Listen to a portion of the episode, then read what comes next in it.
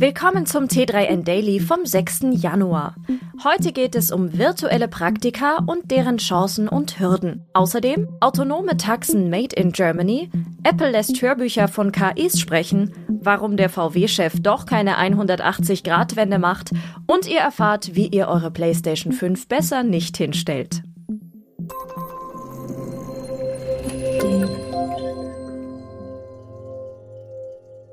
Auch das hat uns die Corona-Pandemie ermöglicht. Virtuelle Remote-Praktika. Also zum Beispiel in Deutschland leben, aber bei einer Firma am Ende der Welt ein virtuelles Praktikum machen.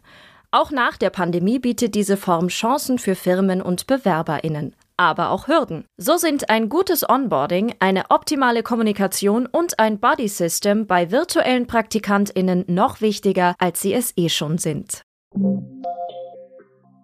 Der schwäbische Zulieferer ZF präsentiert auf der CES in Las Vegas seine nächste Generation des Robo-Shuttles People Mover. Von ihm sollen in naher Zukunft mehrere tausend auf Straßen in den USA fahren. Elektrisch und vollautonom auf Level 4. Also ohne Fahrer und sogar ohne Lenkrad.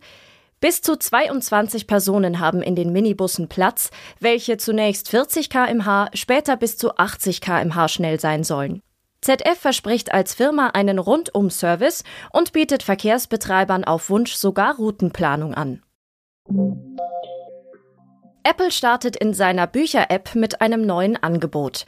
Schon lange gibt es dort nicht nur E-Books, sondern auch klassische Hörbücher zu kaufen.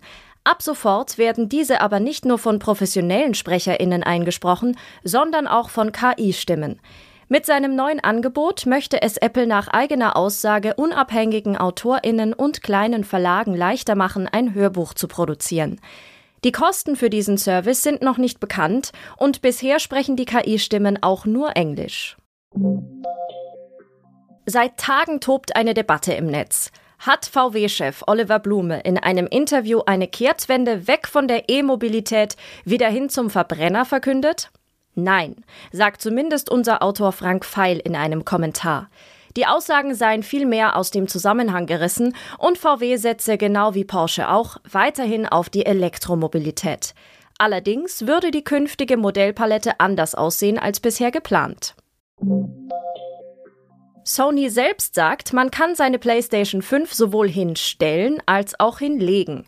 Nun widersprechen allerdings Reparaturwerkstätten, die auf die Spielekonsole spezialisiert sind. Es sei deutlich besser, die PlayStation nicht aufrecht zu betreiben. Der Grund? Der Prozessor der Konsole wird nicht mit normaler Thermalpaste gekühlt, sondern mit Liquid Metal. Und genau das soll sich bei einigen Modellen verschieben, wenn man die Konsole aufrecht hinstellt.